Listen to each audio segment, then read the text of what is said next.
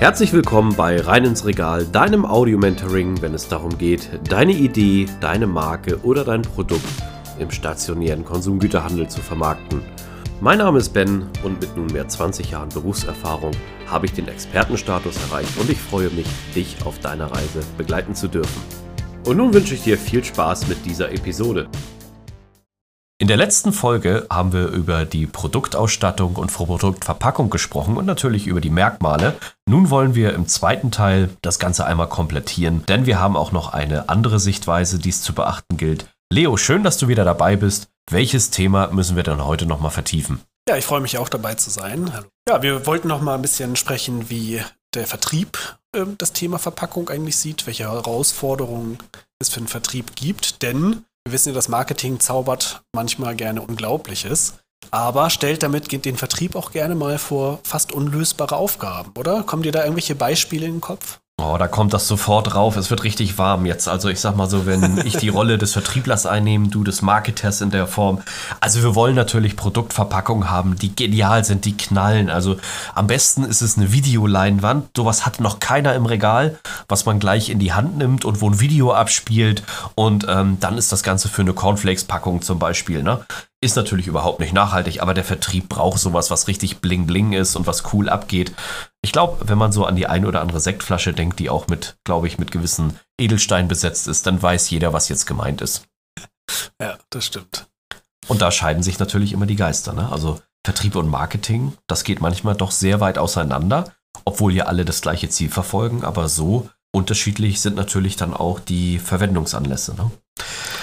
Ja, ich denke, dass der Vertrieb einfach äh, dann häufig den Boden sozusagen etwas eher behält, weil er natürlich mit den Kunden im direkten Kontakt ist, also den Händlern, meine ich damit, und äh, dann einfach als Feedback bekommt, hey, pass mal auf, ist zwar mega cool, was ihr hier gebastelt habt, aber äh, bei mir kommt das nicht ins Regal. Ja. Das ist, äh, das ist in der Tat so. Also ich glaube, das Wichtigste aus Vertriebsseite ist erstmal, dass ein Produkt konform ist. Ich möchte einmal kurz äh, auf, auf den ähm, Bereich eingehen, auch gerade im Bereich der Mehrweggetränke. Sehr oft werden Mehrweggetränke in sogenannten Individualflaschen produziert, die sowohl vom ökologischen Gedanken her als auch natürlich vom Handling her, also Rückvergütung und Co., also Rückführung der Themen, überhaupt nicht äh, praktisch sind. Ähm, Im Marketingbereich sagt man, ja, wir brauchen aber eine Individualflasche, um uns abzuheben, aber im Getränke-Pfandsystem zum Beispiel möchten sowohl Vertriebler als auch dementsprechend die ja, breite Zahl der Händler und Händlerinnen äh, Einheitsgrößen haben, damit sie die natürlich universal wieder loswerden, beziehungsweise auch universale Tools haben für ihre Regale, wo die dann reinpassen. Denkt mal so an diese mhm. ganzen Bier-Sixpacks. Ich glaube, dann wisst ihr, was gemeint ist. Wenn die alle unterschiedlich hoch wären, dann würde so ein Regal nicht so schön in der vertrieblichen Präsentation aussehen. Das heißt also, die Vertriebler, die, äh, die würden mit einer, mit einer Verpackung, die, die nicht genormt ist, einfach an, an Grenzen sto stoßen, weil sie damit, sagen wir mal, tolle Aufbauten machen. Oder was ist da der, ja, ja, der Gedanke anderem, des Vertrieblers? Okay. Genau, unter anderem, es geht aber auch natürlich auch ähm, dann sozusagen rein in das Regal zu kommen und die Listung zu holen.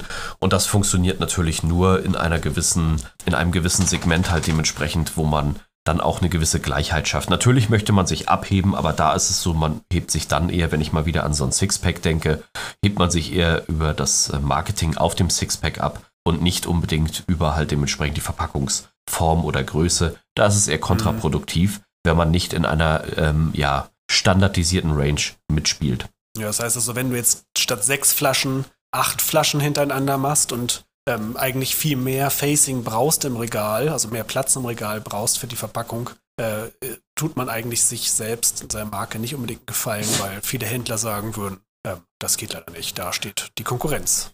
Genau, und es ist halt natürlich auch schwieriger reinzubringen, weil es dort natürlich viele Probleme gibt, ähm, wie ich schon sagte, in der Konformität. Die Regale hängen unterschiedlich. Es gibt gar keinen Slot, um in das Regal zu kommen, weil wenn du nur ein paar Zentimeter höher bist, äh, gegenüber dem Genormten sozusagen, dann ist natürlich der vielleicht Marketinggedanke cool, anders zu sein und hat keiner und unique Selling Point. Ich verstehe das alles, aber in der Praxis ist es halt oft nicht umsetzbar.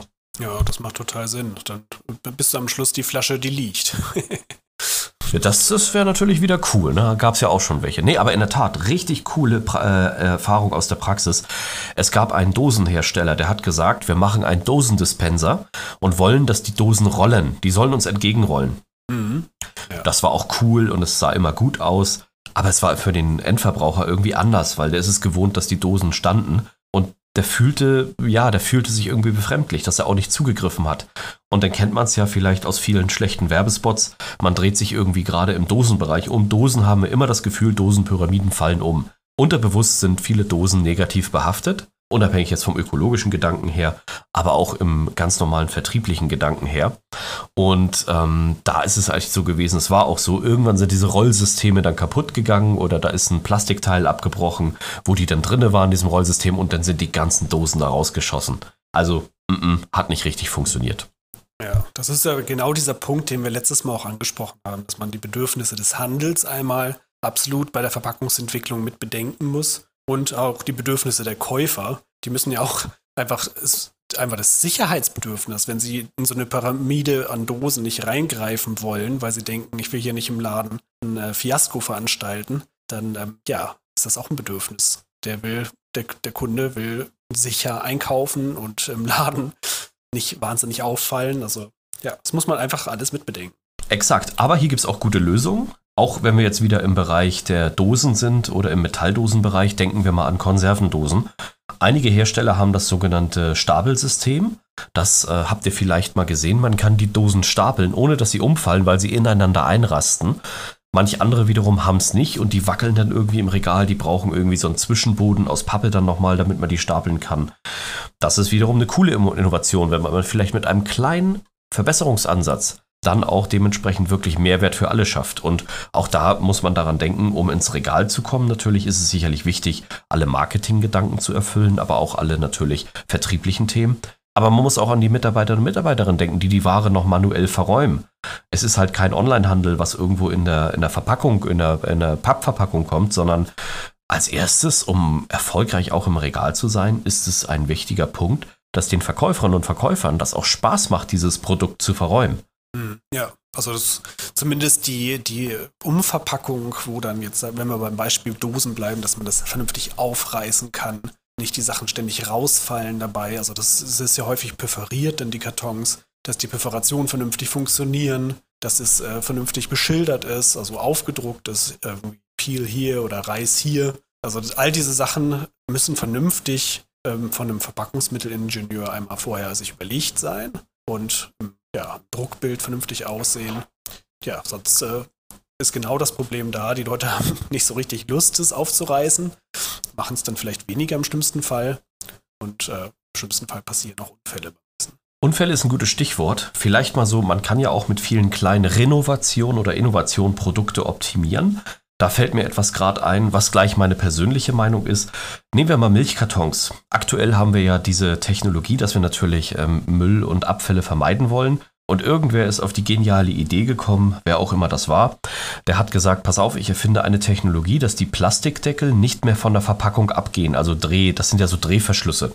Das bedeutet, man kann zwar ein, ein äh, wenn wir jetzt so eine Milch nehmen, in so einem Tetrapack, die so einen Drehverschluss hat, kann man diesen Plastikdrehverschluss ja einmal aufdrehen, aber der Plastikdeckel geht dann nicht ab, der fällt nicht weg, der bleibt da dran hängen, den kann man so hochklappen. Also man das kann ist gewollt, ich hatte, dachte, das ja. wäre ein Fehler. Nein, das ist, pass auf, das ist in der Tat gewollt und mit kleinen äh, Renovationen oder Innovationen kann man natürlich auch Produkte so optimieren und sich dann auch vielleicht am Markt besser zu positionieren, weil einfach man Dinge gut gemacht hat. Meine persönliche Meinung, mich nervt das total, weil ich drehe das Ding auf, ich trinke öfters auch aus der Milchpackung direkt und dann haue ich mir das immer irgendwo in die Nase oder ins Auge. Also für mich ist das leider nichts. Ja, also es geht mir ähnlich. Ich habe das tatsächlich für einen Produktionsfehler gehalten, muss ich gestehen. Eine weitere Innovation, die man nicht gebraucht hat. Ein gutes Beispiel, vielleicht oder auch äh, nicht. Na, da gibt es auch sicherlich viel für und wieder. Ja, wie sieht es denn so, wenn wir mal den Ball darüber spielen, so Richtung Marketing aus? Auch gerade wenn man solche Sachen mal nimmt, da hat sich ja jemand mal was zu gedacht. Wie transportiert man so eine Botschaft denn überhaupt? Das, du und ich sind jetzt in dem Moment Endverbraucher gewesen, am Milchpackungsbeispiel. Ja, bei uns ist diese Message anscheinend nicht angekommen, wozu und wieso, weshalb das gut sein soll. Ja, also es macht durchaus, also auch wenn man jetzt die Milchverpackung im Auge behält, macht das durchaus Sinn, da an Verbesserungen zu denken. Ich denke, wenn man jetzt das alte Aufreißen, wie ich das noch aus meiner Kindheit kenne, dass man halt eine Milchverpackung erstmal äh, oben so ein bisschen aufknippelt, würde ich jetzt mal sagen, und dann äh, mit dem Daumennagel das dann aufreißen muss und dabei läuft häufig was aus und der eine kann es besser, der andere kann es schlechter und umso mehr äh, man schlecht macht, umso mehr Milch läuft bei raus. Und jetzt halt diese schönen ähm, Plastik, äh, ja, Tüllen obendrauf, wo man das dann wunderbar ausgießen kann. Das würde ich sagen, ist eine sehr schöne Verbesserung, die man äh, auch sehr gut kommunizieren kann und wo ja, man dem Kunden tatsächlich mal aufs Maul geschaut hat und ihm das Leben eine ganze Ecke leichter gemacht hat. Aber das andere hört sich eher so an, also was du eben hattest als Beispiel, als ob da ja irgendein Ingenieur am Machen ist und man ihn vielleicht einfach nicht rechtzeitig gestoppt hat. Aber ja, man muss, äh, muss gucken, dass die Innovationen Sinn machen und wenn es eine coole Innovation ist, dann ähm, ja, kann man sie kommunizieren, auf der Verpackung abdrucken. Wenn sie aber so gut ist, dass sie sich von ganz alleine erklärt, wie zum Beispiel jetzt so ein Aufdrehdeckel gegen eine Aufreißverpackung, da muss man noch gar nicht mal groß was schreiben. Das versteht jeder Kunde von selber. Genau, aber alle Dinge, die erwähnenswert sind, wie zum Beispiel plastikfrei oder leicht recycelbar, Dinge, die man halt nicht sofort versteht. Ne? Also man sieht vielleicht, es ist ein Karton, der hat drin nochmal eine Folie, wo dann das eigentliche Produkt drin ist. Und das könnte sehr gut eine PT-Folie sein, also eine Plastikfolie sein. Oder was ist vielleicht aus einem Zuckerrohr oder so gemacht. Und es ist ähm, im Heimkompost kompostierbar, dann sollte man das auf jeden Fall aufs Produkt draufschreiben, denn es ist ein echter Mehrwert, den der Kunde so nicht gewusst hätte und der hätte es vielleicht einfach in, sein, in seine gelbe Tonne geschmissen. Also alles, was man unbedingt, ähm, also alle richtig coole Sachen, die die Verpackung kann, sollte man auch auf der Verpackung kommunizieren. Da kann ich dir nur zustimmen. Das ist ein sehr, sehr guter Schlusssatz wieder an dieser Stelle. Ich glaube, also bei Kopf raucht ihr jetzt auch, aber es war sehr interessanter Austausch heute wieder mit dir.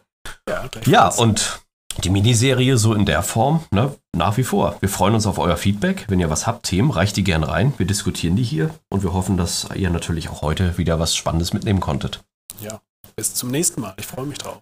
Bis zum nächsten Mal. An dieser Stelle möchte ich mich ganz herzlich für deine Aufmerksamkeit bedanken. Schön, dass du bis zum Ende dran geblieben bist. Solltest du meinen Kanal noch nicht abonniert haben, tue dies jetzt, dann wirst du automatisch benachrichtigt, wenn die neuesten Episoden online kommen.